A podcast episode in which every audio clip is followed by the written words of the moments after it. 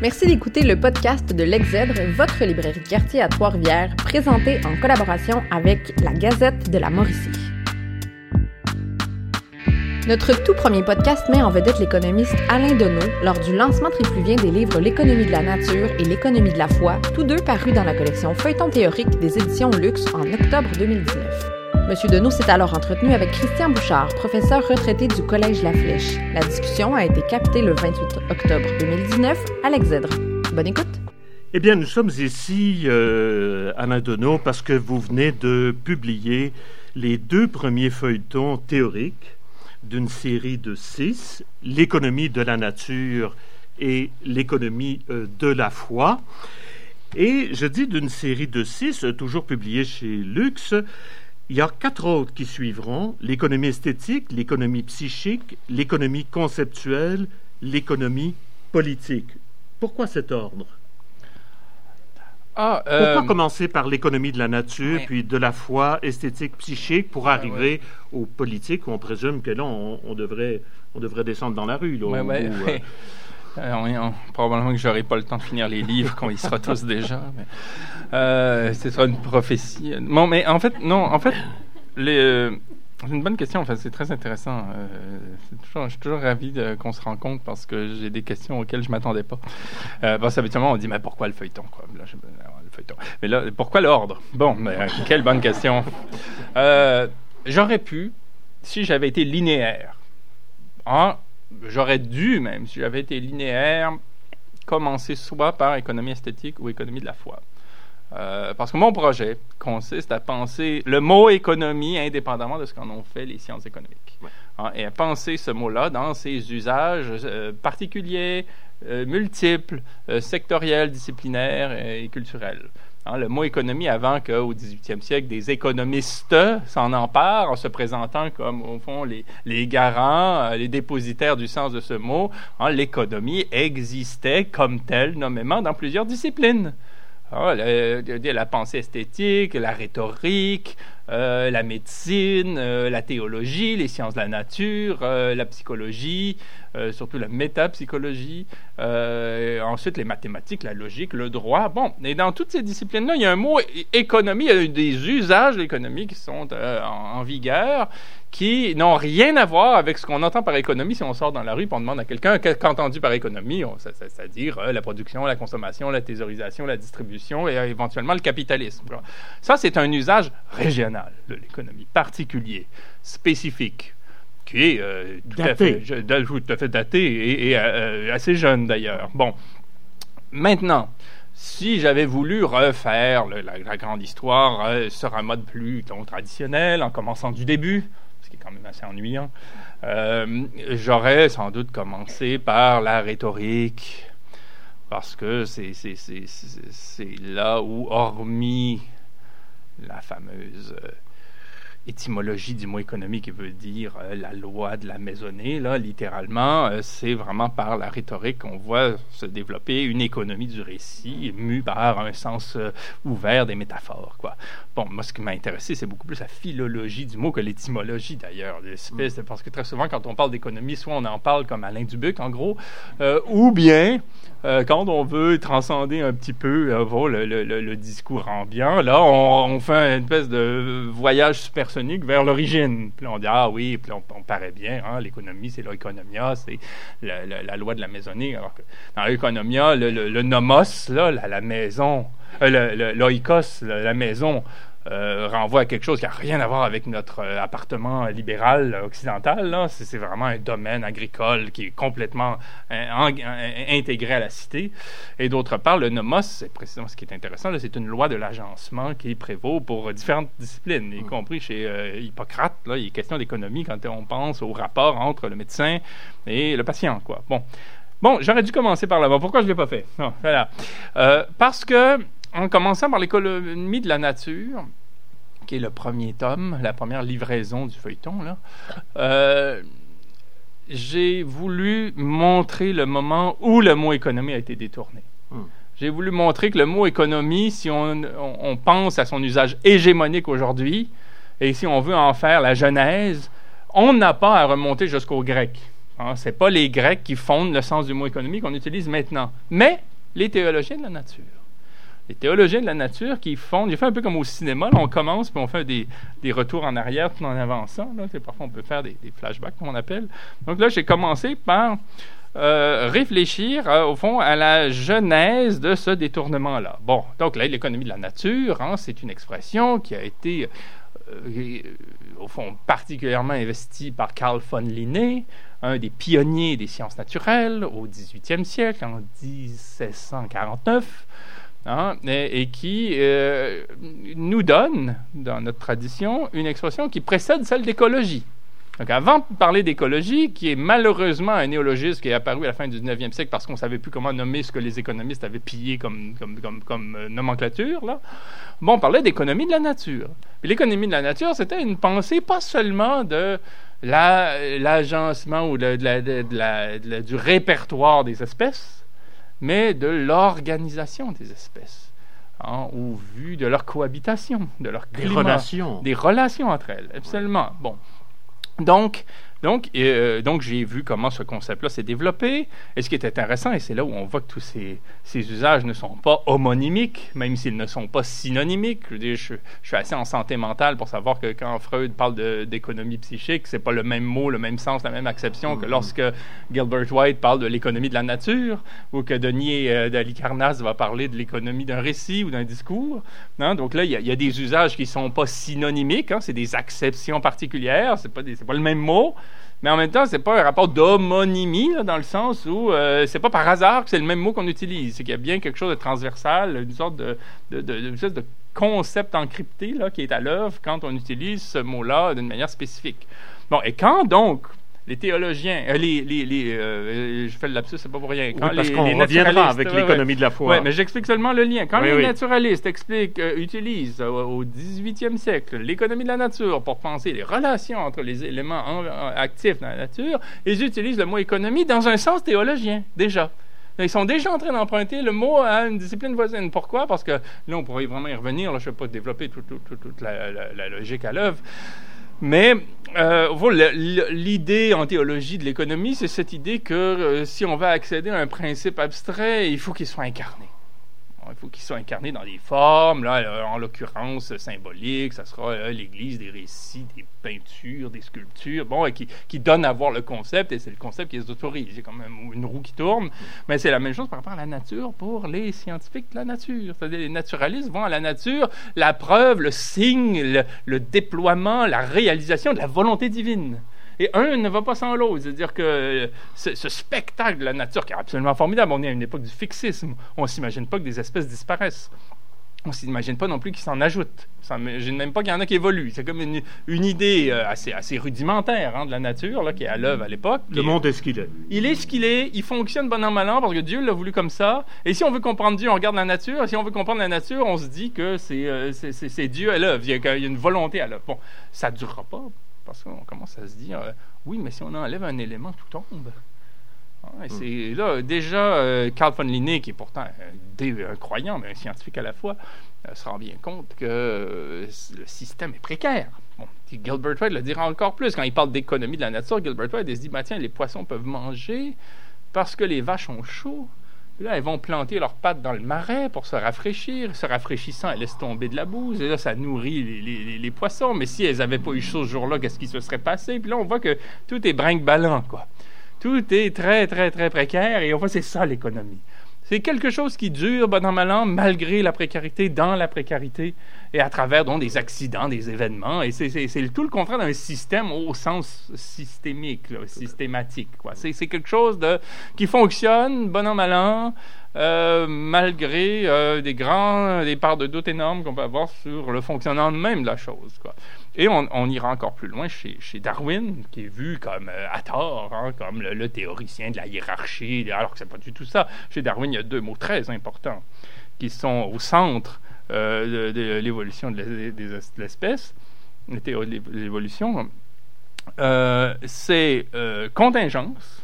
Mm on oublie, c'est pas, on n'est pas dans un ordre économique où toute chose est égale par ailleurs, on nous disent les économistes aujourd'hui, c'est-à-dire qu'on est dans un monde qui bouge tout le temps. Et économie de la nature.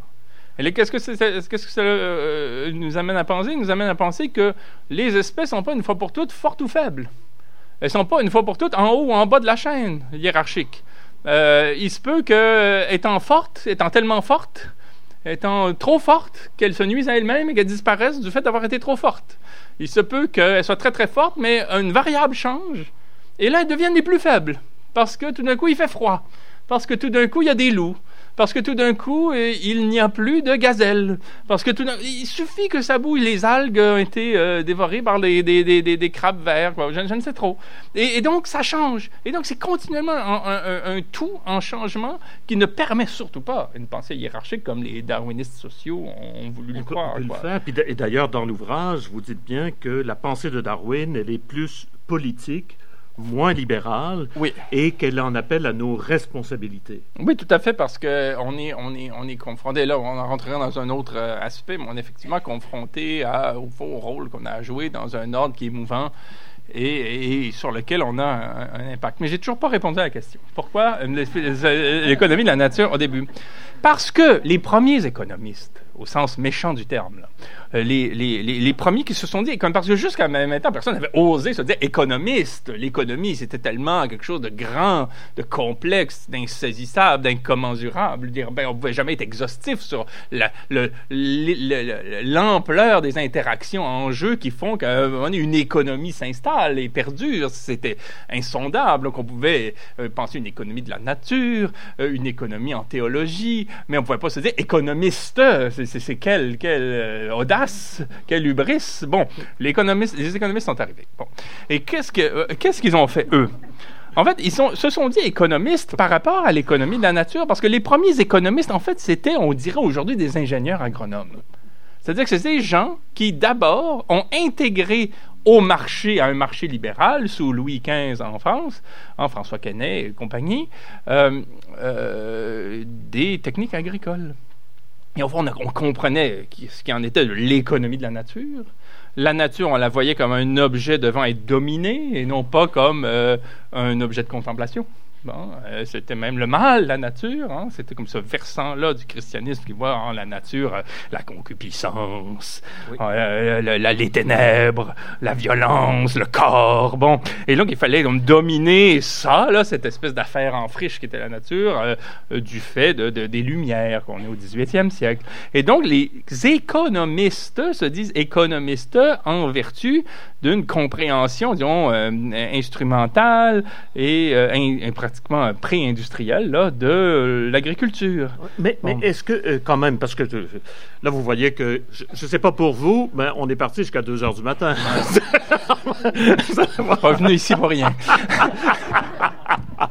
Alors, écoutez, on a deux ouvrages. Mhm. Alors, on va plonger là-dedans, mais je veux que j'ai quand même une petite objection, si vous permettez. Puis après ça, je reviendrai sur la question du manifeste, si vous le voulez bien, au tout début. Mhm. Petite objection. Il me semble qu'au 18e siècle, quand vous parlez, que ce soit de Louis XV et de ses premiers économistes, au sens où vous les avez décrits, c'est-à-dire qu'ils vont faire rentrer le calcul, ils vont vouloir aussi augmenter la production, il faut quand même dire à leur décharge, me semble-t-il, que le 18e siècle a été un siècle de famine épouvantable. Et donc, à ce moment-là, ces gens-là avaient aussi, me semble-t-il, de bonnes intentions. C'est que ces mathématiques, est-ce que la science peut nous aider à éviter ces situations catastrophiques que la France avait connues, l'Angleterre et autres, des famines euh, épouvantables. Oui, tout à fait, je, suis prêt à comprendre, à suivre tout à fait ce raisonnement, à savoir qu'on n'est pas, euh, c'est pas Monsanto là. Euh, effectivement, on est dans un ordre où on a de la difficulté à distribuer le grain. Mon, mon, différent, il est, il est quand même strictement épistémologique là. Il n'est pas moral, c'est pas une position de moraliste, mais mais il y a, il y a un problème à, à, complètement subsumer le réel sous ce qu'on va finir par appeler la nature du calcul. Et ce qui est gênant chez les, physiocrates sur un plan intellectuel, c'est de les voir déplacer absolument, absolument la pensée de la nature, euh, de la physis, comme disaient les Grecs, c'est-à-dire tout, ce qui, tout ce qui relève de la nature, comme aujourd'hui, du monde physique, euh, euh, au, au, au, logos. Hein? Et là, on va parler de la, évidemment de ce qu'on connaît, là, le droit naturel, la nature, la, nature du programme. Là, je, je, pourrais citer des, passages absolument euh, terrifiants où il au fond, où, euh, au fond, c'est comme si la nature devenait simplement une pâte qu'on pétrit. Bon, la nature comme on l'entend maintenant, et, et, et le, les règles, les théories, euh, l'algèbre, la géométrie, euh, on est après Descartes, là, bon, euh, avait euh, une sorte de pouvoir naturel sur le réel qui était absolu. Donc là, il y a quelque chose qui, est vraiment gênant. Et euh, pourquoi on parle encore aujourd'hui d'économie, même si on n'est plus seulement euh, restreint, on ne s'est pas seulement restreint au, au monde agricole, c'est que passer par là alors que les physiocrates hein, euh, euh on est travaillaient au XVIIIe siècle, oui. euh, travaillaient sur leurs concepts, leurs théories, leur, leur, leur monde, même on élaborait un marché, et ainsi de suite. L'idée, c'est qu'il y ait de l'argent qui rentre pour faire circuler toute une chaîne, toute une série d'acteurs, pour qu'à la fin, il y ait une plus-value qui permette de réinvestir la saison suivante pour euh, recommencer les récoltes. Il euh, n'y a pas de climat, il n'y a, pas de, y a, y pas de caprice, il euh, y a, de, de, de, des écosystèmes, il n'y a, rien qui résiste, il n'y a qu'un qu quoi. Bon. Et quand ça fonctionne pas, c'est toujours la faute de quelque chose, mais c'est jamais le, système lui-même. on n'en est pas sorti. Hein, Passé par là, Adam Smith, qui a séjourné en France quelques années. Il les a rencontrés. Hein, il voit les économistes hein, développer un système, il retourne en Angleterre avec de, de, de, des collègues et il développe, lui, un système beaucoup plus performant qui va porter sur tous les domaines, pas seulement celui de l'agriculture. Et lui va s'attribuer le titre d'économiste, puis les autres, pour la postérité, il va les appeler les physiocrates, ceux qui s'intéressent à la terre. Quoi. Bon, euh, en gros, au pouvoir de la terre. Et moi, je, je, c'est moi l'économiste. En. Et, donc, euh, c'est, l'histoire du vol d'un vol, quoi. C'est-à-dire qu'on a, volé un mot qui s'est fait voler ensuite par Adam Smith. Et là, on a fondé la science économique libérale contemporaine, enfin moderne, là, qui, qui, dont on échoue encore aujourd'hui du point de vue de l'histoire des idées. Euh, et, et j'ai voulu commencer par ça. J'ai commencé par, d'une part, un enjeu qui est absolument fondamental aujourd'hui, qui, qui, explique pourquoi il faudra revenir à une définition de l'économie autre que celle hégémonique qu'on utilise maintenant, parce qu'on est face à une crise grave. Hein, euh, L'histoire va changer à grande vitesse et contrairement à ce que Marx anticipait, ce ne sera pas en raison de, la dictature du prolétariat, mais en raison de, de, de crise euh, écosystémique violente quand on nous prévoit l'extinction à terme d'un million d'espèces, ça veut dire des bouleversements inimaginables, sans parler le, le pic pétrole, du pic pétrolier et de l'épuisement des mines. Mais puisque ah, vous parlez de, euh, de, Marx, euh, d'ailleurs, euh, je signale que tous les feuilletons s'ouvriront sur un même manifeste. Oui. Et de la même manière que vous avez le manifeste du Parti communiste qui sort un moment où on est en crise, on, voit bien que le monde ne tourne vraiment pas rond. Est-ce que, de la même manière, pour vous, le fait d'avoir ce manifeste, c'est pas seulement donner le but de ces feuilletons théoriques, parce que vous dites reprendre l'économie aux économistes, dissocier économie et intendance, doubler les penseurs euh, hétérodoxes de l'économie, mais c'est aussi parce que euh, vous espérez, évidemment, je présume, que ça débouche sur une action concerté. Le manifeste n'est pas seulement la, la manifestation euh, d'une euh, approche euh, philosophique, c'est aussi le souhait mmh. qu'on prenne en main les choses, je présume. Hélas, non. Ça peut sembler étonnant, là, mais hélas, j'en suis même plus là. Mais, Vous n'y croyez vraiment, plus? ben, c'est pas, pas ainsi que je le vois. C'est-à-dire que si, si ça avait eu à advenir, on y serait déjà.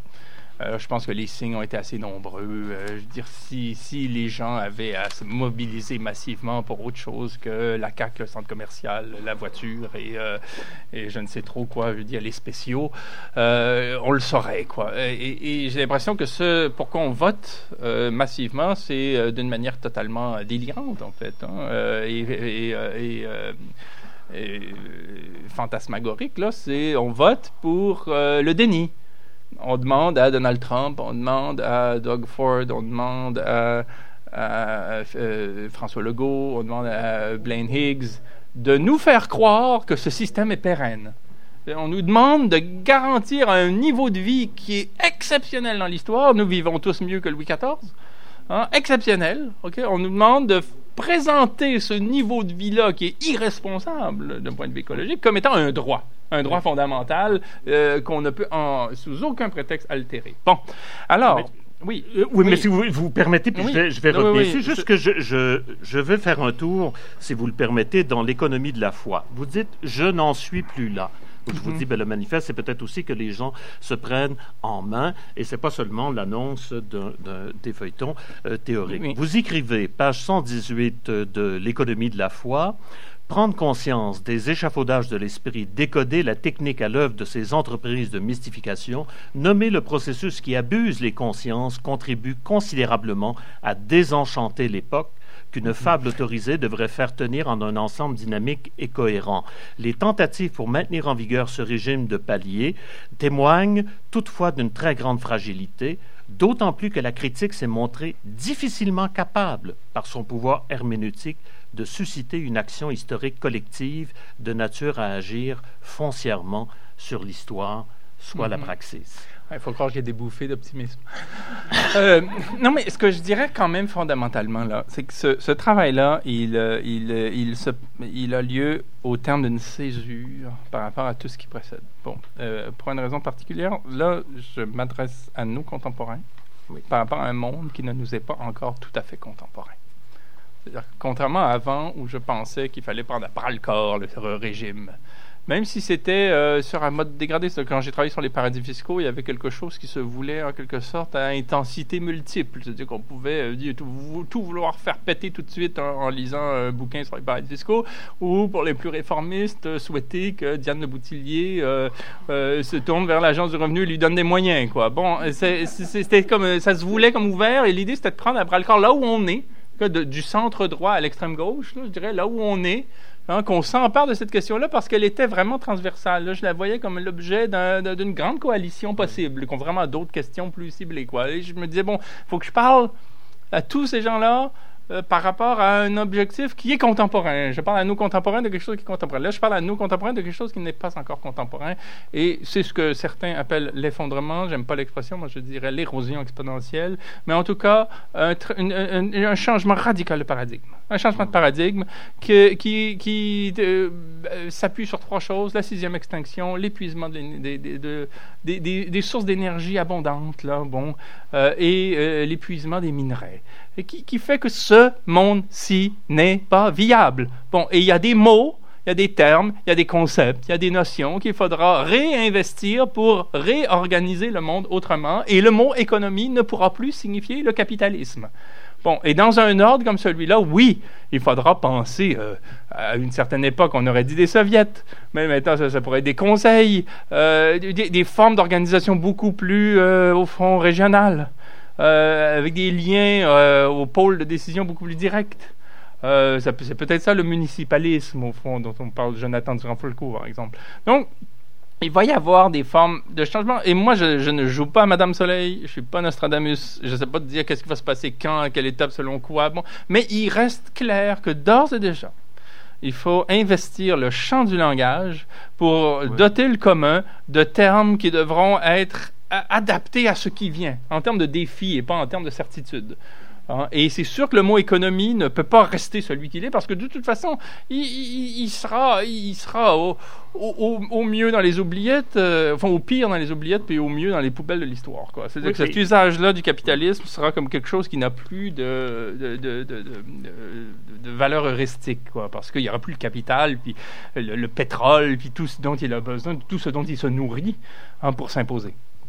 Et, et je dois dire que je me souviens, moi, encore une fois, dans l'enseignement, quand on est passé de l'expression qu'un étudiant n'est pas un étudiant, mais il est un client, c'est passé ça à une vitesse euh, déconcertante. Et j'avais l'air d'un vrai zouave, moi, quand j'étais à peu près le seul à m'insurger, à dire, mais écoutez, euh, ça n'a aucune espèce de bon sens. Un étudiant ne peut pas être un, un client. Bon, ben, c'est un mot. C'est un mot.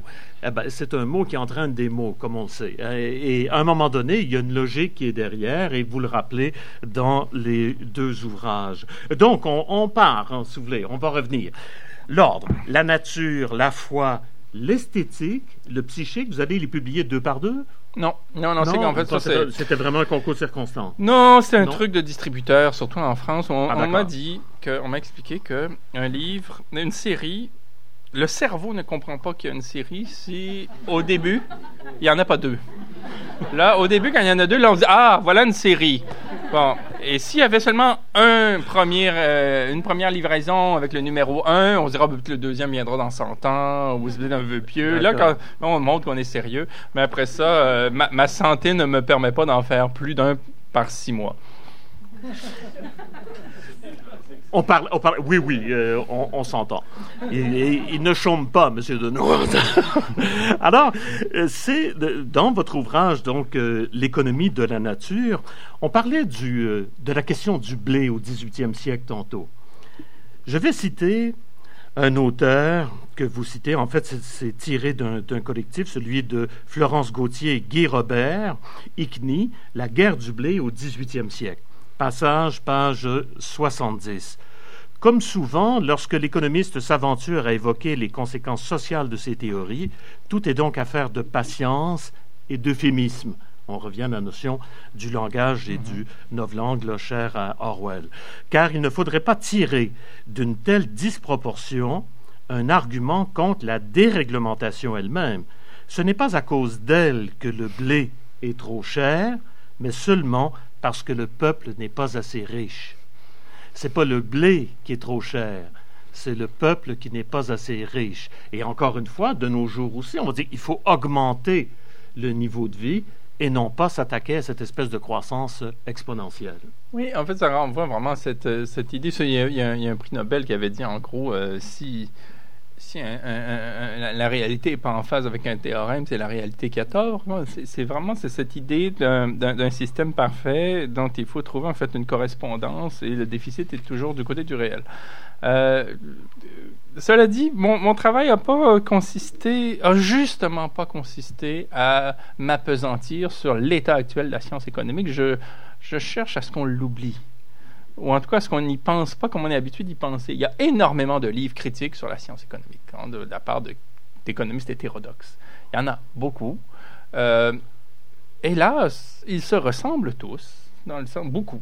Pas, pas, j'exagère. Vous le besoin de les doubler, vous Mais, mais oui, c'est-à-dire qu'en fait, on refait souvent l'histoire, puis là, on passe par Mon Chrétien, par, je sais trop, Adam Smith, puis Ricardo, puis là, on, Valras, on, va tous les faire, puis on montre l'inanité des théories, comment ça fonctionne pas, la théorie de l'équilibre général, la main invisible, l'offre et de la demande, et on a ça mille fois. Bon, Bernard Manu, c'est excellent pour le faire, euh, Jacques Généreux, il y a ici euh, Yannick Marcel à sa manière, Éric Pinault, il y en a plein. Et ça a été, c'est nécessaire. C'est un travail absolument fondamental. On en avait besoin. Maintenant, est-ce qu'on va continuer tout le temps? À, pour, être méchant, à refaire le même livre, quoi Ben, à toujours montrer que ces théories ne marchent pas. Et on a bon, et, moi, ce qui m'a intéressé beaucoup plus, c'est euh, doter l'économie aux économistes. De, de, faire en sorte que ce mot-là retrouve ses pleins droits dans toutes les disciplines qui ont été les siennes et qu'on repense les relations indépendamment de cette espèce de passage obligé. Bon. Et donc, ce que je critique, d'abord et avant tout, avant d'entrer dans les rouages, la finesse, le détail, les théories, la ligne du temps, les grands penseurs, c'est l'appellation de la discipline. Moi, si on l'appelait les sciences de l'intendance, j'ai pas de problème avec ça. Bon, ça existe. Ça s'appelle l'administration de l'intendance. Pour une fois, on serait en, en phase, de façon humble et rigoureuse avec l'objet.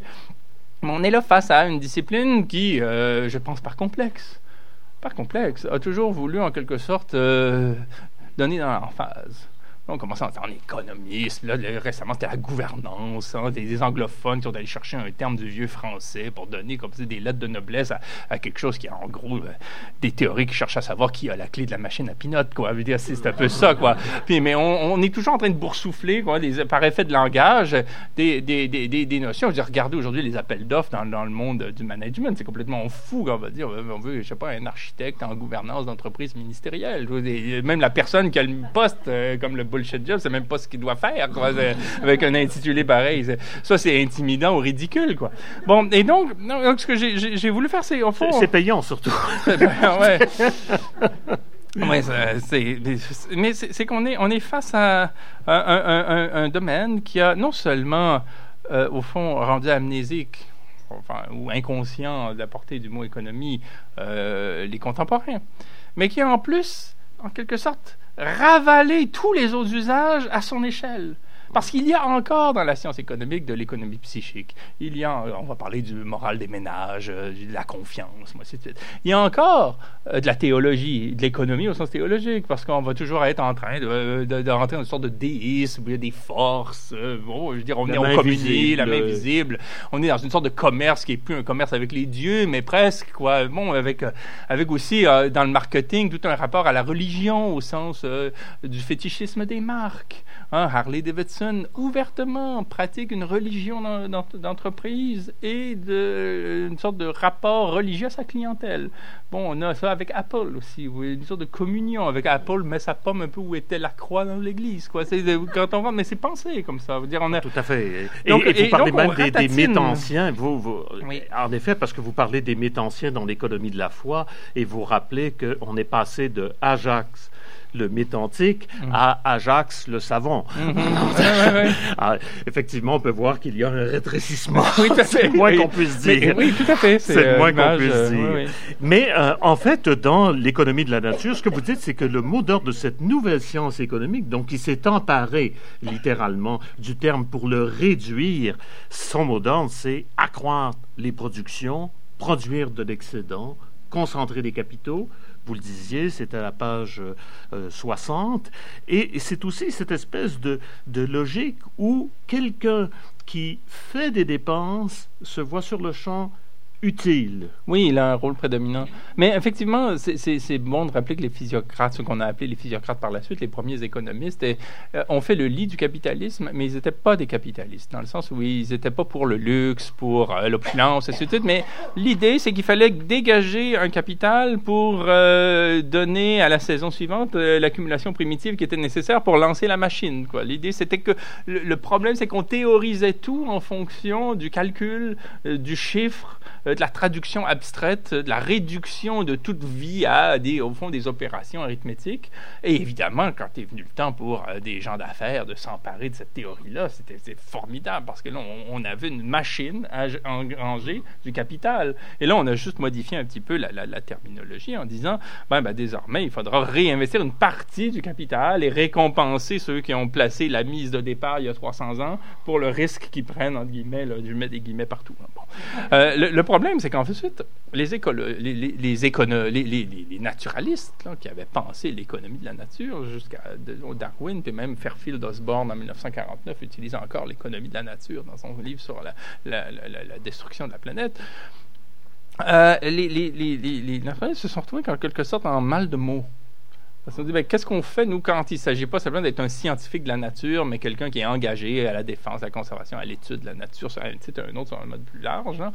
Euh, et là, on a commencé à dire, mais on n'a pas de mots parce qu'il y a le mot économie que nos... Enfin, en fait, le mot économie finit par disparaître des consciences. En fait, l'économie, ça devenait euh, finalement l'adversité. De, l'antagonisme. Donc là, on a commencé à bon, euh, s'emparer des néologismes qui circulaient. On a investi le mot écologie, mais c'était en quelque sorte une abdication, parce que là, on s'est mis à appeler écologie ce que le capitalisme et l'économisme avaient laissé indemne. Hein, ceux qui n'avaient pas encore totalement saccagé. Ce qui n'avait pas encore totalement saccagé pouvait être étudié au titre de l'écologie. Et ce que je regrette en ayant utilisé ce mot-là, c'est qu'on a abdiqué sur ce qu'avait été l'économie d'emblée, c'est-à-dire une pensée des relations fécondes entre éléments dans des systèmes qui, bon an, mal an, perdurent en fonction d'une force, on pourrait dire, inhérente, quoi, d'une puissance inhérente aux euh, modalités mêmes, euh, enfin, au, système lui-même, quoi. Euh, à l'économie elle-même, quoi, à cette économie-là. Bon. Et on a comme abdiqué et on a travaillé à la marge. Et là, on est continuellement, encore aujourd'hui, en train d'essayer de rattraper le truc en disant, bon, il y a l'écologie politique, euh, il y a euh, l'écosocialisme, euh, il y a l'éconolomomogie, on va espèce de bricoler pour essayer de rattraper ce champ-là, alors que c'est le nôtre. À l'origine, on nous l'a, on, a dévoyé ce mot-là. Il aurait simplement fallu s'y accrocher Non, l'économie, c'est nous qui l'avons pensée, c'est nous qui la pensons, c'est nous qui continuons de la penser. Et puis, vous ne pouvez pas détruire comme ça un champ, vous ne pouvez pas complètement saccager une rivière, vous ne pouvez pas complètement dire, polluer l'atmosphère et vous dire économiste. C'est impensable parce que, parce que l'économie consiste en, en relation féconde, pas en relation destructive. On ne peut pas dire, faire reposer une économie sur un indice aussi euh, bête et méchant que le PIB. Euh, le PIB veut dire que si on mettait le feu à cette librairie-là, ce serait une bonne chose parce que ça ferait augmenter euh, la production marchande euh, aux alentours, ne serait-ce que pour l'éteindre, quoi. Donc, donc euh, c'est ça le PIB, quoi. C'est, une, c'est une, c'est, seulement une comptabilité des, des, échanges de, de, de, nature marchande. Donc, donc, il y a, donc là, il y a, y a un problème qui c'est. Et moi, je dis, euh, ces deux mots-là nous nuisent parce qu'ils ne nous permettent pas de focaliser. C'est comme si on voyait double il faudrait, dire, euh, il aurait fallu s'en tenir à celui d'économie et puis de, disputer le sens de ce mot-là sur le terrain hein, euh, du, débat intellectuel avec ceux qui se sont arrogés euh, l'expression économisme. Et vous écrivez, d'ailleurs, c'est à la page 114 de l'économie de la nature, non seulement l'économie se trouve-t-elle abandonnée par l'écologie, mais elle s'y trouve opposée posée face à elle, dans un parallélisme sur la Genèse duquel on ne réfléchit pas, ce qui est d'ailleurs l'objet de, de l'essai, réfléchir à cette euh, genèse qui a trait à l'autonomie du capital, à la domination des organisations industrielles et marchandes, au développement de l'argent dans la psychologie et la culture, et plus loin, vous ajoutez, l'être humain ne se présente plus, hélas, dans la pensée que comme un agent perturbateur des écosystèmes et non plus un agent qui est en relation donc avec, euh, avec son monde. Alors que dans l'économie de la nature, chez Gilbert White, euh, pas trop chez Linné, qui était quand même très très euh, influencé par la théologie, mais déjà chez Gilbert White, une génération après, là, dans le journal de naturaliste de Selborne, on, a, on, a une réflexion sur la présence des êtres humains dans les écosystèmes. Et tout d'un coup, oui, il y a des, il y a des bébêtes qui mangent le chou. Bon, c'est un problème pour les êtres humains puis ils ont raison de trouver que c'est un problème. On va pas contempler les bébites qui mangent le chou. Euh, donc oui, on peut s'y attaquer, mais vouloir éradiquer les bébites, ça c'est un problème. Bon, parce que là, on sait pas à quoi on touche. Hein, on risque de, de, de les conséquences. oui, c'est ça. On, se prépare peut-être euh, des problèmes qui seront pires que ce qui se passe là. Et donc, c'est présent dans, dans, dans, une pensée de l'économie de la nature. Même chez Gilbert White, il y a des réflexions sur l'argent. À un moment donné, il, il, compare, au fond, ce qu'il en coûte d'acheter des bougies ou de faire par soi-même à la maison des bougies artisanales, puis il compare le prix, ainsi de suite. Donc, il y a une dimension comme ça qui continue d'exister. On est dans le monde réel, mais on n'oublie pas qu'on fait partie de la nature, qu'on n'a pas la nature face à soi, qu'on en dispose dispose pas. Elle dispose de nous, on fait beaucoup plus, puis, c'est ainsi qu'il convient de penser la chose. Ce sont des pages particulièrement éclairantes, donc ces pages à partir de la page 116, 115 dans le coin, où vous parlez d'écologie et d'économie.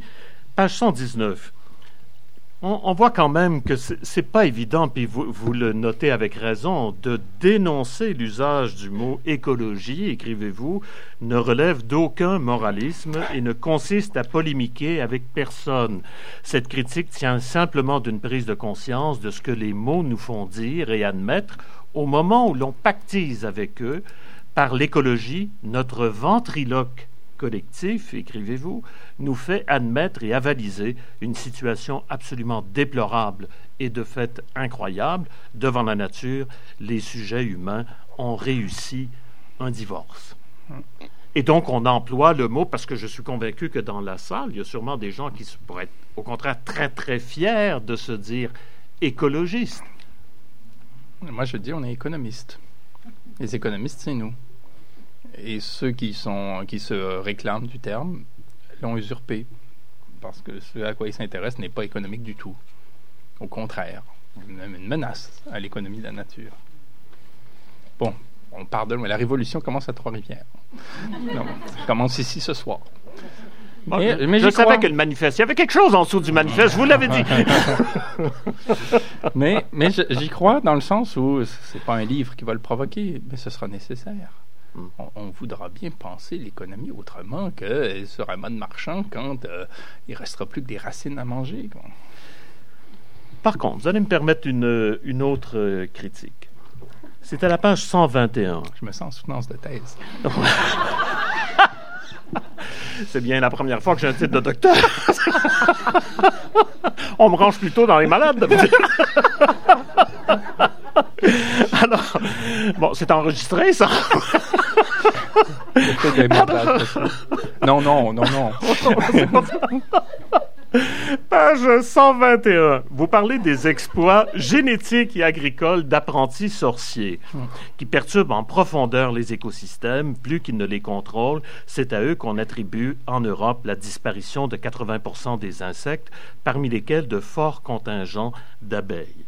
Et vous parlez ensuite de mutagénèse et la page plus loin, vous parlez aussi des interventions annoncées par la méthode CRISPR. Oui. Or, dans cette, euh, cette revue que vous connaissez peut-être, qui est une revue de l'Association pour l'information scientifique, l'AFIS, Science et Pseudosciences. Et dans Science et Pseudosciences, donc le, le but de cette revue, ce sont des scientifiques qui disent là, on colporte beaucoup trop de mauvaises informations sur les sciences, donc il faut ramener euh, les citoyens à bien comprendre quel est le rôle des sciences, comment ça fonctionne, etc. Et il y a un article dans ce numéro, c'est un dossier sur les OGM, et c'est un article de Catherine Regnault-Roger, qui est professeure émérite à l'Université de Pau et des Pays de l'Adour, qui est membre de l'Académie d'agriculture de France et membre correspondant de l'Académie nationale de pharmacie. Ça s'intitule OGM, une source de progrès pour la santé. Et donc, on nous parle des progrès en santé humaine, on nous parle des nouvelles techniques de modification euh, du euh, génome, on nous parle de l'utilisation euh, de CRISPR, et en fait, on nous montre là-dedans que les hormones, par exemple, la production de, de vaccins ou une synthèse d'insuline humaine pour traiter le diabète, le maïs, OGM, etc., et qu'il y a bien des crânes qui sont malheureusement fabriquées, colportées, et qu'on aurait intérêt à se renseigner davantage sur ces questions. Qu'est-ce que vous faites de ces objections-là? Est-ce que ce sont tous des, gens qui ont pactisé avec euh, l'industrie, avec Monsanto et compagnie, ou bien ce sont simplement des gens qui pensent que la science peut effectivement avec des méthodes comme celle de CRISPR et bien d'autres, nous amener à euh, améliorer le sort des, humains. Mm-hmm. moi, j'ai situé vraiment la réflexion sur le plan de, du, du, du, rapport à, j'aurais envie de dire, l'autonomie des écosystèmes. Quoi. Je, je, pense que ce serait une... Il y a un, mouvement écologiste là, qui, qui en... Qui, qui, préconise ce que je vais dire là, il y a, qui, préconise la disparition des êtres humains. J'ai déjà rencontré quelqu'un qui a dit Moi, j'ai plus d'enfants, je m'aide pour qu'on n'en fasse plus, pour qu'on disparaisse, pour qu'on laisse, la, planète évoluer à sa guise parce qu'on lui nuit trop. Bon, je ne vais pas jusque-là, non. Et, je vais pas jusqu'à dire. Euh, euh, je n'entre pas dans le détail de ces données-là, mais ce que je constate, par contre, c'est que euh, quand on en arrive à ces assez pratique là, qui consiste à manipuler la nature comme si on en disposait absolument, comme si elle était notre chose. C'est l'anthropocène. Euh, peut-être, je suis même prêt à l'admettre, hein, je ne suis même pas là pour polémiquer, peut-être qu'on est capable d'arriver dans tel cas ou tel autre à quelque chose de mieux que si on n'avait rien fait, euh, si on circonscrit vraiment la pensée. Cela dit, aujourd'hui, la science est absolument corrompue. Le, lobbying a pris beaucoup de place. On peut acheter des articles scientifiques euh, librement ou on peut faire en sorte qu'aucun article scientifique sur une question qui fâche ne paraisse. Il y a, un vrai problème là, lié à la sociologie du savoir. Quoi. Euh, mais, mais, mais, mettons qu'on n'est pas face à un cas de figure comme celui-là, et mettons même, admettons que, oui, euh, là, sur ce cas-là, le maïs est meilleur parce qu'on a envoyé un rayon dans le maïs, puis là, on a déplacé un machin qui faisait que, bon, je ne sais trop. Euh, sur le plan des principes, euh, je suis incapable de suivre. Parce que là, on, s'arroge une position dont on a bien vu dans l'histoire qu'elle peut mener à des désastres. Et il y a le principe de précaution qui, euh, prévaut. je pense qu'on doit en, revenir à une pensée où nous, faisons partie d'un tout dont, dont beaucoup de dynamiques nous dépassent. Hein, plutôt que de nous voir comme étant euh, comme disposant de la chose. Euh, et, cela dit, euh, les études scientifiques sont intéressantes un peu à la manière d'un sondage. Euh, d'abord, il faut s'assurer qu'elles aient été réalisées avec un, minimum d'indépendance. Il faut, faire ce travail-là. C'est très difficile à faire parce qu'on ne sait pas. Là, quelqu'un signe, dit quelque chose. Bon. Et puis, il faut voir euh, les tendances. Quoi. oui. ça a pris du temps avant qu'on parle du tabac et de ses effets néfastes. Tout à fait. Mais je, je tiens à dire que pour cet article, on prend le soin dans cette revue, chaque fois, euh, d'indiquer non seulement les sources, mais ici, l'auteur déclare ne pas avoir de conflit d'intérêt en rapport avec cet article. Les opinions exprimées n'engagent nullement les instances auxquelles elle appartient. Donc, euh, je vous dirais, c'est un, c'est un dossier qui est quand même intéressant sur les OGM, mais pour cette question de ce qu'on appelle maintenant l'agnatologie, donc la fabrication de l'ignorance. Je vous signale cet essai de Mathias Girel, Science et territoire de l'ignorance. Donc, comment fait-on pour fabriquer l'ignorance? Vous parliez de la question du tabac. Alors, comment les industries euh, du tabac ont procédé pour que, évidemment, les gens n'arrêtent pas de, euh, de, fumer. Au contraire, euh, le discours s'adresse aux profanes. Il cherche bien à court-circuiter la recension par les pères et les institutions. Le but est de bâtir une controverse. Le texte fait allusion à un prétendu dissensus dans la recherche médicale et stratégie de dissolution tout à fait remarquable. Il va s'agir de perdre de lecteurs dans la forêt des causes. Alors là, on, voit bien que c'est très difficile pour le commun des mortels de se retrouver dans ces questions-là. Voyez, parce que d'un côté, moi je, suis d'accord avec vous, je me dis là, il y a un principe de précaution qui est peut-être nécessaire, mais d'un autre côté, je me dis, est-ce que principe de précaution veut dire abandon de certaines recherches? Est-ce qu'il faut faire ce que Jacques Testard a refait? Vous savez, avant, la science, elle était arrêtée par des gouvernements, par des pouvoirs. Jacques Testard, à qui l'on doit la naissance du premier bébé éprouvette en France, a mis lui-même la clé dans la porte de son laboratoire. Mais en disant, moi j'ai tellement peur de ce que je vais trouver que j'arrête ici. Mais Einstein c'est un scientifique lui-même qui s'arrête. Einstein a regretté de ne pas l'avoir fait. Oui. Euh, et, puis euh, quand, on regarde, aussi, quand, on, euh, quand, on, regarde, je veux dire, jusqu'où va la, technoscience mue par une soif du capital, là? on en est à créer, par exemple, le glyphosate, qui consiste à tuer une terre. On tue une terre, là. on la tue, hein, et on sème quelque chose qui est doté d'une sorte de, d'immunité et qui est la seule à pouvoir résister à tout ce qu'on a tué. Donc, en fait, les OGM, c'est souvent une façon de, d'assassiner un écosystème. C'est un blitzkrieg là, euh, qui est invisible parce que c'est des sports, c'est des, et euh, je, vous renvoie au, documentaire de Mathieu Roy, là, les, dépossédés. Les dépossédés, vous en parlez dans l'économie qui, de la qui, montre un, fermier, enfin un agriculteur suisse qui a sa formation en génie euh, agronome et qui apprend 20 ans après avoir reçu son diplôme ce qu'il y a dans sa terre. Parce que tout ce qu'on lui a montré, c'est quoi mettre dedans pour savoir quoi va en sortir. Et là, il s'est rendu compte de toute la richesse de sa terre et comment il l'avait appauvrie en suivant, au fond, des vendeurs de bons. Et, et, peut-être que quelqu'un peut, à un moment donné, un jour, faire, je ne sais comment, une étude sur le maïs transgénique et dire que quand on isole telle variable, on le fait manger à 800 personnes, puis que l'autre, les 800 autres vont manger un autre maïs, ben que les 800 ont eu moins la rhume euh, pendant que... Bon, je ne sais pas de faire des croisements, des corrélations, puis c'est bon pour une étude. Mais, mais, mais, mais ce qui me gêne dans ces questions-là, très souvent, c'est que euh, très souvent, la réflexion en est déjà à la huitième ou neuvième étape quand on demande aux gens de se prononcer sans avoir pris la peine de commencer en amont. Est-ce qu'on veut de ce rapport-là à la nature? Est-ce que c'est cet anthropocène que l'on veut ou est-ce qu'on ne veut pas euh, avec un, sens du mystère qu'avait euh, Charles Darwin? On n'a pas besoin d'aller loin dans la théologie. Hein, comprendre que là, il y a quelque chose qui, est à l'œuvre, qui se passe, et qu'on n'a pas brutalement à interrompre, surtout quand on sait à quel désastre peuvent venir ces interventions. Très bien, nous allons terminer donc euh, ce segment sur l'économie de la nature par ce passage, c'est page 131. Vous parlez de Masanobu Fukuoka, euh, j'espère bien prononcer euh, son nom, qui a inspiré dans une même optique le mouvement agricole de la permaculture, écrivez-vous, plaidant pour un non-agir sur les éléments. Il a plutôt œuvré à favoriser des contextes féconds pour les communautés humaines en laissant l'économie de la nature à sa souveraineté. Alors, il y a un passage donc de Fukuoka qui dit La voie habituelle pour développer une méthode est de se demander et si on essayait ceci? Ou et si on essayait cela? Introduisant une variété de techniques les unes après les autres.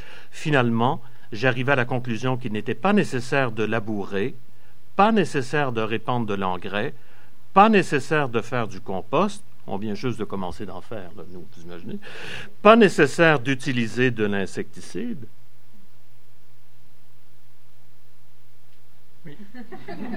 Alors, vous voyez que je regarde des fleurs pousser.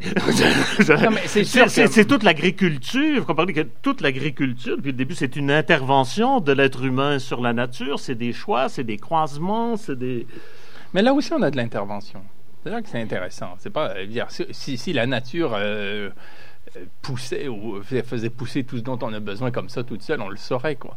Euh, mais mais là on a clairement un, agronome de génie, hein, oui, qu'on peut pas s'attendre à tout le monde d'avoir cette, mais mais qui montre que en dernière instance on peut en arriver là, on peut le croire quoi. Bon euh, bon mais, mais c'est comme attendre de tout le monde qu'il soit Shakespeare quand il écrit un courriel quoi. C'est on, on peut pas bon cependant il y a une chose, ce, passage-là, il vient à la suite euh, d'un raisonnement, moi, qui me semble charnière, c'est celui du, de, l'économiste, euh, Nicolas euh, Georgescu Reugen, roumain américain. Que vous appelez la perle rare, d'ailleurs. Oui, oui, oui. Et qui, lui, relève, constate ceci. les êtres humains sont les seuls à détruire les écosystèmes sur leur passage depuis le nomadisme. En fait, parce que nous, on ne se contente pas de ce qu'on a, des griffes, des mâchoires, des dents. Euh, on, a des instruments. Euh, on, travaille sur des échelles assez, assez larges, voire très larges. Euh, on, a, inventé la combustion, la roue.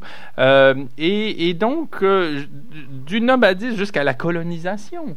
En fait, on a montré qu'on n'avait pas assez d'espace écosystémique pour maintenir notre régime de vie. On a toujours pour autant augmenté les exigences sur les écosystèmes. Et il, faudra à un moment donné qu'on voit la solution non pas dans la façon de développer un machin qui va permettre au maïs de guérir les enfants, mais qu'on revienne à une conscience des, limites. Euh, et, de un rapport au fond extrêmement frugal et humble à, à, la Terre. Et je le dis pas du, tout d'une manière mystique, mais même d'une manière simplement économique, quoi. Par rapport au, au, rapport, aux relations, aux enjeux, à, ce qui se pose quand on met des éléments ensemble. Et nous, nous ne sommes qu'un élément dans, dans, les écosystèmes. L'économie de la foi. Là, je dois dire que c'est peut-être le livre qui va, à mon sens, le plus étonner vos lecteurs habituels parce que vous, vous commencez quand même par parler de Tertullien, vous entrez dans la Trinité, etc. vous imaginez, vous arrivez avec les pères de l'Église. C'est flyé. Hein? Et je, vous, bah, eh, écoutez, on ne vous attendait pas nécessairement là chez les pères de l'Église. Et pourtant, c'est très important puisque vous montrez que avec euh, il y a une profession de foi. Cette profession de foi va conférer de la cohérence il y a nécessité d'un principe supérieur, d'un principe de référence, dites-vous, dans l'économie de la foi, pour qu'il y ait des rapports interactifs entre les principes et la, et la pratique. Et les pères de l'Église, dites-vous, ont appelé ce rapport complexe économie. Et donc, chez les pères de l'Église, et, j'ai appris euh, par vous que dans des traductions, je crois que c'était celle de Second au XVIIIe siècle, donc, qui euh, va traduire euh, Economus par oikonomus par euh, économiste, ou euh, plutôt, attendez que je retrouve, les, économes, par les économes. Et donc, euh, on se retrouve, honnêtement, je ne sais pas si parmi vous, plusieurs avaient lu les épîtres de Paul aux Corinthiens avec la mention, maintenant, les apôtres sont des économes. Et les ministres du culte sont des économes c'est pas tout à fait la perception qu'on avait. Et là, on voit encore une fois à quel point vous rappelez que le terme était beaucoup plus riche que ce qu'il est devenu euh, par la suite. C'est quand même triste pour des économistes d'avoir appauvri un concept.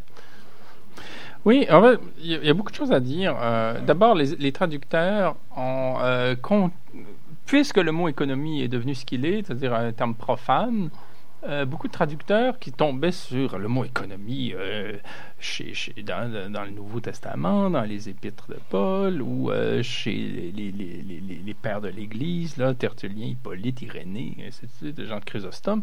Ils avaient tendance continuellement à le traduire par autre chose. Hein. C'est quand ils parlaient de l'économie, quelque chose. En plus, c'est un mot qui passe partout, qui devient passe-partout. Je pourrais expliquer pourquoi. Là, ça serait vraiment une conférence. Mais c'est un mot qui passe partout. Donné, économie veut dire le Christ. Économie veut dire le, plan de la résurrection. Veut dire le mystère veut dire le ventre de Marie, veut dire la, Genèse, les six jours. C'est le mot économie. Là, les traducteurs sont dit, on va pas mettre économie partout. Donc là, ici, on va mettre euh, la Genèse, là, on va mettre euh, le plan, le fameux plan de la résurrection. Là, ici, on va mettre, euh, je ne sais trop bon, oui, le ventre. Donc, on, donc on, continuellement, on fait, les traducteurs ont fait disparaître le mot, et c'est grâce au, travail de, de, de, deux intellectuels de renom qui m'ont précédé, qui ne se ressemblent pas du tout, avec Giorgio Agamben et Marie-Josée Mondin, que j'ai pu tomber sur une reprise de tous ces passages-là où le mot économie, là, est restitué. Et donc là, j'ai pu partir de ça et dire une chose, là, très, très, très, euh, d'entrée de jeu, là, très simple. Donc, déjà, ce mot, cet écrit-là s'inscrit dans une série de livres sur la notion d'économie, puis il n'était pas question que je fasse l'impasse sur euh, la, théologie parce que je ne sais trop quoi. Là, il y aurait quelque chose d'anticato qui serait bon. D'autre part, les pères de l'Église sont les premiers à nommer quelque chose qui leur précède et leur succède. C'est-à-dire qu'eux, ils développent un concept parce qu'ils sont à une époque où ils font face aux hérétiques, à toutes sortes de, aux, mécréants, euh, à toutes sortes de, de, de, penseurs profanes, de païens, de bon. Et là, ils doivent essayer de, d'échafauder. Pas parce qu'ils sont plus brillants que les autres, mais ils sont pris dans une époque où ils doivent échafauder un rapport très étroit entre le principe et la pratique.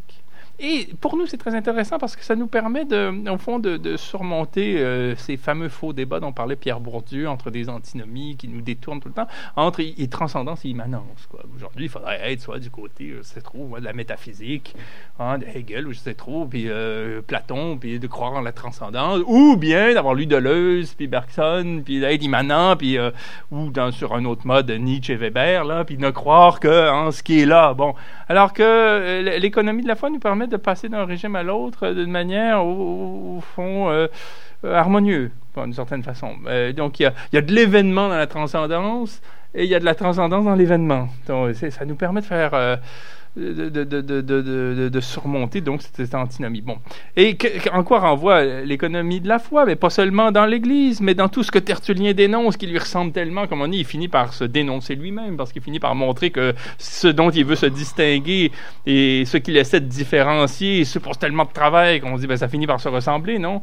Hein, C'est euh, le, cirque, c'est les, rituels païens, euh, c'est le culte des morts, c'est bon. Et enfin, à chaque fois, qu'est-ce que c'est? C'est un principe simple, l'économie. Et c'est vrai aujourd'hui pour ceux qui croient en l'État, c'est vrai pour ceux qui croient aux politiques keynésiennes, c'est vrai pour les anarchistes, c'est vrai pour quiconque a une pensée un peu structurée des choses qui est propre à la réitération. Hein. Qu'est-ce que c'est?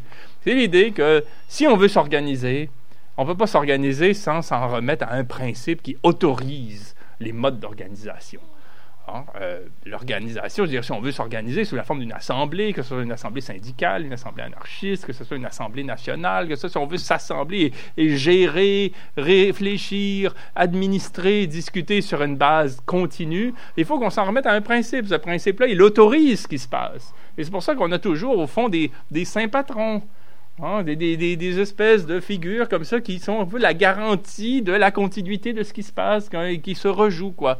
Et en même temps, le principe transcendantal, on ne veut pas transcendantal, pardon, transcendant, le principe de référence, il n'existe que si on le traduit d'une manière régulière dans des formes. Pour le dire en termes théologiens, théologiques, euh, sans le principe divin, Jésus, c'est juste un barbu hagard, un de plus, qui délire, puis qui se promène, puis qui ricoche partout. Puis bon, bon. Donc, c'est l'autorité du Père, du, Dieu, qui lui donne une sorte de consistance, une sorte de sérieux, ainsi de suite. Mais, on s'est rendu compte, après Saint Paul, donc c'est-à-dire au 2 ou 3e siècle de notre ère, que si on ne faisait pas de Jésus le média du principe, on ne le voyait pas. Le principe tout seul, il est trop loin, ou il nous fait basculer dans quelque chose qui est trop fantasmatique, délirant, pur, euh, désincarné, qu'il est là, il est comme trop, euh, trop éloigné, trop puissant, trop, trop peu utile aussi, quoi. Et donc, il y a quelque chose qui circule et qui suppose toujours une réitération du principe dans le plan de l'incarnation institutionnelle et en même temps une médiatisation du principe grâce à cette activité sur, le, sur, sur, sur, ce plan des pratiques.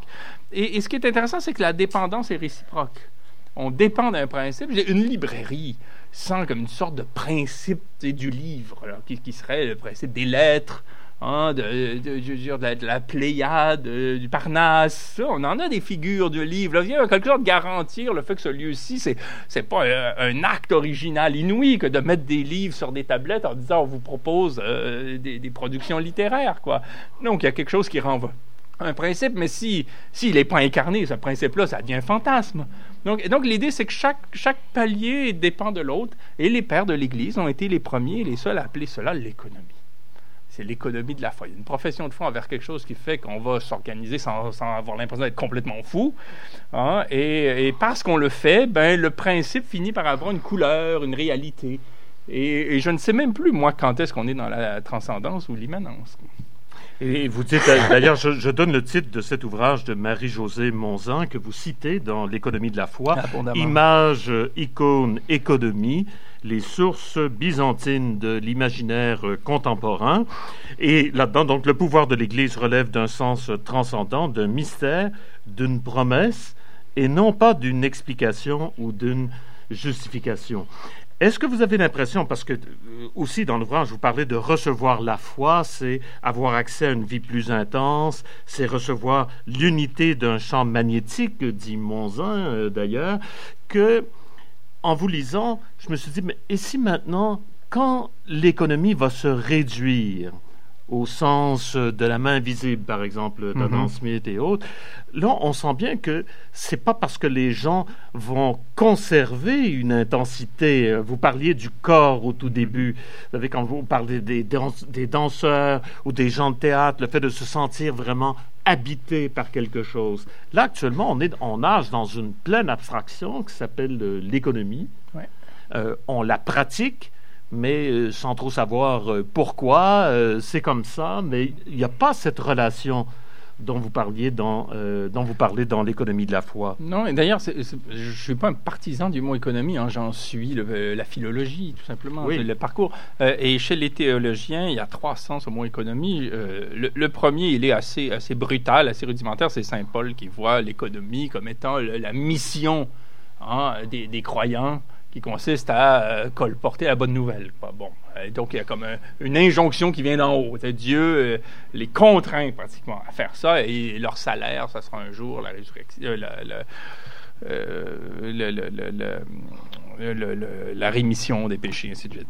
Bon, mais ensuite, chez, euh, chez les, les euh, au 2 3e siècle, chez, les, les, les, les euh, les Tertulliens, par exemple, là, on est dans ce rapport que j'ai décrit, d'aller-retour, permanent, comme une roue qui tourne. Mais enfin, il y a une troisième acception qui est beaucoup plus problématique et que des théologiens eux-mêmes, au fil de l'histoire, ont jugé gênante. C'est la possibilité de mentir c'est la rhétorique, dans une, euh, un rapport à la condescendance. Et ça, c'est ça à quoi on a goûté, nous, ici au Québec. Là. Bon. Et c'est ça qu'on a retenu. Bon, hélas, hein, parce qu'il y a comme un saccage, hein, un épuisement de, de, de, du, du, rapport c'est de dire euh, on a nos ouailles, euh, ils peuvent pas comprendre. Hein. On a déjà euh, dans l'Évangile selon Matthieu une phrase qui dit euh, Donnez pas aux cochons ce qu'ils peuvent pas manger. Là. En gros, c'est comme là, y a, les gens comprendront pas si on est trop trop, exigeant intellectuellement. C'est aussi une façon pour les prêtres, les curés, souvent, de maquiller leur propre ignorance. Donc, on va leur faire croire en des broutilles, des vétis, on va mentir sur le fond des choses. Et là, quand viendra le temps d'expliquer pourquoi Lot a commis l'inceste ou pourquoi Dieu a, puni euh, le peuple d'Israël dans telle scène, on inventera n'importe quoi pour rafistoler. Au fond, c'est euh, l'économie, c'est une pratique du rafistolage pour faire en sorte que le, le transcendant et l'immanent tiennent mais là par tous les moyens. Et j'ai menti, oui, mais c'était par économie. On peut lire des théologiens dire ça. Je voulais encore que, ça, on dirait vulgairement, mais que ça fit, que ça marche, que ça, ça continue. Bon, eh ben, on est complètement là-dedans aujourd'hui aussi. Et si on ne le comprend pas, on ne comprend pas d'où nous viennent toutes sortes de pratiques où vous avez en campagne électorale, encore une fois, où c'est jamais aussi euh, bon, euh, grossièrement exécuté, il y a des mensonges qui sont proférés pour faire tenir, au fond, le rapport entre l'organisation concrète et les principes qui justifient cette organisation-là. On va, on va dire n'importe quoi, bon, pour que ça passe. Et puis ça, on y est... Euh, bon, et puis bon, pour Mondien, qui, qui est plus subtil, là, il va dire, ben, il y a des moments où on est simplement face à quelque chose qui a une légitimité du point de vue de la pensée. C'est comment on fait passer un principe sur le plan de la pratique en supposant toujours qu'il y a de l'altérité bien sûr qu'une règle. On est les premiers à pas respecter les limites de vitesse. Euh, je peux vous en parler, je suis arrivé à l'heure. Bon, euh, je veux dire, on est les premiers à pas, je veux dire, à être complètement, euh, dire, idiots au sens là, strict là, dans l'application d'une règle. Donc, à, considérer qu'entre l'énoncé pour lequel on est d'accord avec lequel on est d'accord et son application, on est les premiers à agir par économie en, étant en quelque sorte euh, dans des formes de souplesse, quoi. Bon, puis en même temps, cette incarnation-là de ce qu'on continue bon an mal an de respecter, ben, donne de la consistance au principe, si on, on déroge pas trop. Quoi. Bon, et donc l'économie, c'est aussi ça. Et, c'est simplement une façon euh, d'outiller euh, le commun pour qu'on ait en ce mot-là quelque chose qui fait partie de notre patrimoine et qui nous permet d'être moins idiots euh, et de pas euh, de simplement être outillés pour penser des, des, des, dimensions du, réel, du social, spirituel, euh, politique et intellectuel. Et là aussi, vous dites qu'il y a eu dévoiement. Oui. Parce que vous, écrivez, page 76, les autorités cléricales distinguent les ministres du culte qui savent et professent des fidèles qui ignorent et obtempèrent, donc un peu ce que nous avons connu euh, au Québec. Et vous citez euh, Paul euh, qui écrit Si par mon mensonge la vérité de Dieu a éclaté davantage, pourquoi me condamne-t-on encore comme un pécheur Et pourquoi ne ferons-nous pas le mal alors qu'il en arrive le bien? Et vous imaginez que vous transposez ça dans le discours économique euh, actuel. Euh, ça fait la main invisible. voilà, exactement. C'est ce que j'allais dire. On est avec la main invisible ben, d'Adam Smith. Il y, a des occurrences qui sont encore plus près de nous. Euh, une fois qu'on a cité fort heureusement ce passage-là, c'est quand Blaise Pascal comprend au de la modernité que là, le, le discours religieux a moins d'impact sur les esprits. On est en France et qu'il commence à y avoir déjà des, des, des, une désolidarisation de, cette, ces formes de pratiques, de ces formes de croyances. Et donc il dit ah, il faudrait vraiment ramener les gens comme ça en meute quoi à, s'abêtir, hein, c'est son expression. Et donc il parle d'économie. Il dit il faudrait leur expliquer que les lois au fond sont pas critiquables parce qu'elles sont voulues par une sorte de figure supérieure qui est euh, fictive en fait et pour au fond abuser d'eux il faut, faut, que la loi soit au fond, euh, faut, fond qu'elle soit garantie par quelque chose d'abusif. Puis on aura avec Thomas Hobbes, puis le Léviathan, des formes du genre. Puis, on est, puis la pensée de l'économie, c'est pas une façon de se soumettre à, un nouveau totem, c'est au contraire d'être outillé pour penser le fonctionnement d'institutions qui continuent hein, d'être opérationnelles aujourd'hui sur ces modes-là. Euh, et, la pensée critique a, elle aussi continué, même si elle a tout désingué en ce qui concerne les principes supérieurs absolus qui, une fois pour toutes, couvriraient tout le réel. elle a continué à dire c'est quand même là qu'il faut placer l'exigence. Mmh. Hein. Et, on est démunis. C'est-à-dire qu'on est en train de démonter euh, toutes les figures qui fonctionnaient parce qu'elles étaient abusives, tout en exigeant de nous-mêmes qu'on soit capable là d'inscrire quelque chose qui continuera à nous, euh, qui continuera à nous permettre la, cohérence, la cohérence, la cohésion sociale. Ah, et c'est compliqué parce qu'on n'y est pas arrivé. Et c'est là où la foi, c'est aujourd'hui, je pense, plus un projet qu'une pratique, comme on dit, la pratique religieuse. La, foi aujourd'hui, c'est plus un effort d'imagination pour essayer de placer là quelque chose qui va nous fédérer. Puis ça a été pendant un temps, euh, ça a pu être euh, l'État social, ça a pu être, euh, je pense qu'aujourd'hui, l'espèce de... Il y a comme des, des, principes inspirés des Premières Nations qui peuvent servir de, de, phare Hein, et, et, suscité un principe vraiment très général qui s'appuie sur une sorte de mythologie historique de ce qu'on pense savoir des Premières Nations avec une certaine forme de romance, mais en même temps une rigueur, là, une vraie rigueur. Là. Et, et, donc on pourrait se dire, ben ça, ça sera euh, dans les années à venir une sorte de, de principe de base qui fera qu'au jour le jour, quand on s'organise, on n'improvise pas. Mm. On, réitère parce que le monde est fait de différence et de répétition, il est fait d'éternel retour. Donc, on, est en phase avec le principe quand on s'organise. C'est parce qu'on s'organise de telle manière-là que ce principe-là est investi. Quoi. Je vais. Euh, euh, je vois évidemment que le, temps file, mais je prendrai aussi vos questions, vos commentaires. Euh, page 122. vous écrivez donc on ne gère pas, on n'administre pas, on ne comptabilise pas en vertu d'une intendance pure. Un sens doit être engagé dans l'acte même d'administrer pour qu'administrer devienne possible vous citez euh, On a beau se prévaloir du désenchantement, du désensorcellement du monde par la modernité, le prodige demeure, comme en témoigne la cérémonialité dont s'entoure le management lui-même pour fonctionner. Il n'existerait pas sans d'énormes investissements publicitaires et les liturgies qu'il invente, vous poursuivez, la question du pourquoi on le fait reste inexorablement sans réponse. S'il s'agit d'identifier celle qui passerait pour définitive sans pour autant qu'on cesse de se la poser, car sauf à la maintenir vive, en écho aux profondeurs insondables de l'existence, il n'est point d'agencement qui vaille ma question, parce que vous parlez ensuite du marketing, des images. Donc, vous imaginez, on est passé des icônes byzantines aux images qu'on peut voir au logo euh, actuellement des compagnies, etc. Ce principe qui permet la cohérence sociale, qui fait en sorte que les gens se sentent en communauté, s'il n'est plus question de la foi en un Dieu euh, transcendant, vous voyez quoi? Ah, Je vois tout ce qu'on voit depuis la modernité, c'est-à-dire euh, c'est-à-dire, euh, c'est-à-dire que chez les uns, ça sera euh, euh, une figure syndicale, ou ce sera, je ne sais pas, Rosa Luxembourg, ou ce sera une sorte de principe. Est-ce que l'humanisme est, un terme qui... C'est, peut-être un peu vague, mais ça peut prendre des formes un peu plus, un peu plus cernées, là, mais ça, on peut dire, l'État social est encore, bon, peut-être de moins en moins, hélas, mais l'État social peut être, au fond, un principe qu'on essaie ensuite de, d'incarner dans, euh, dans un accès à l'éducation, dans un accès aux soins de santé, dans un aménagement du territoire, dans un financement des institutions culturelles, des bibliothèques, dans un soutien aux livres.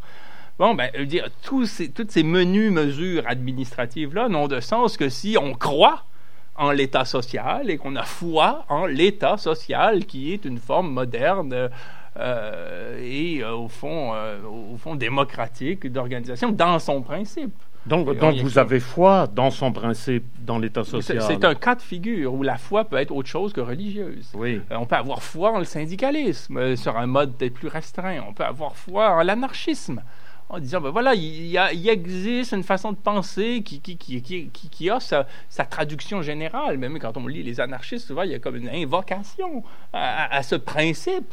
Hein, qui ensuite est, euh, est appliqué. Et Dieu sait qu'on est tout le temps dans ces milieux à discuter de l'application, quoi, hein, à savoir qui va faire la vaisselle, euh, qui a le droit de parole, euh, dans quel ordre, bon, ainsi de suite. Puis il peut y avoir des messes aussi. Je veux dire, du moment qu'un anarchiste se fait assassiner par la police, on va faire une veille dans un parc en ayant une sorte de, bon, une sorte de culte paradoxal pour la chose. Et c'est aussi une économie de la foi qui est à l'œuvre. Et ça sera le cas pour, je sais pas moi, la pratique universitaire, où on aura les, pères de l'université, Humboldt, euh, ça sera je ne sais trop qui, euh, Michel de Sorbon, bon, des figures comme ça qui, qui vont en quelque sorte présider au fonctionnement au jour le jour de, de, de, processus pédagogiques où on veut avoir sa note parce qu'on estime qu'on est bon. Je veux dire, c'est complètement trivial, mais dans cette multiplication d'activités triviales-là n'aurait pas de sens s'il n'y avait pas un principe qui l'autorise et au nom duquel on s'en remet tout le temps. On s'en remet tout le temps. Est-ce que, euh, je, il y a ceux qui mentent et qui utilisent ces principes-là pour abuser des gens, puis il y a ceux qui y croient puis qui essaient de les incarner, et c'est ça la politique. Je vais... vais vous poser une question délicate.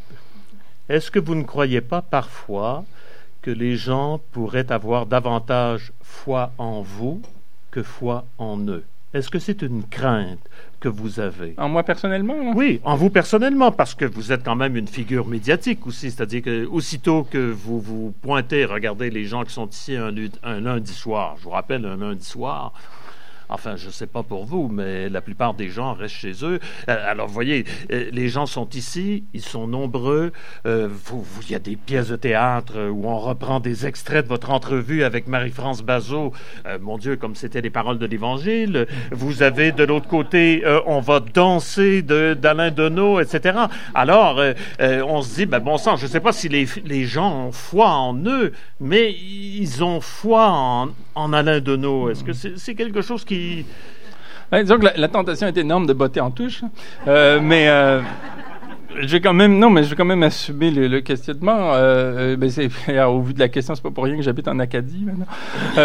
mais mais non, mais je dirais simplement que s'il s'agit, vous dire, moi, j'ai pas un, rapport très réflexif à moi-même. J'ai plutôt tendance à m'oublier. Mais moi, je dirais que je euh, je me vois plutôt comme le euh, primo inter pares, quoi, c'est-à-dire euh, qui est toujours en phase avec des questions. moi, je ne, je ne, parle pas au jeu au sens où je serais la source d'un discours. Au contraire, là, je me suis intéressé à l'économie telle qu'elle a été dite, produite, écrite. Il y a très longtemps, jusqu'à tout récemment. Bon, et puis donc je suis au service de ça. au pire, peut-être que j'ai des allures de curé, mais ça s'arrêtera là, quoi. Je n'irai pas plus haut, en tout cas.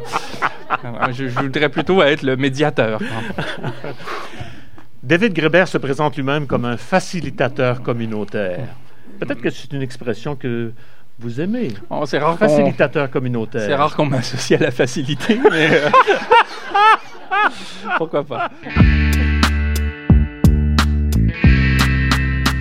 J'aimerais dire en, terminant que j'ai, euh, si l'économie c'est le concept des relations fécondes. J'espère que tout comme moi, vous avez apprécié ces relations fécondes que nous avons eues ce soir avec euh, Alain euh. Je vous invite à lire ces deux ouvrages, L'économie de la nature et l'économie de la foi, évidemment parce que le propos est fort éclairant, mais aussi pour le littéraire que je suis, c'est la plume d'Alain Deneau c'est son écriture.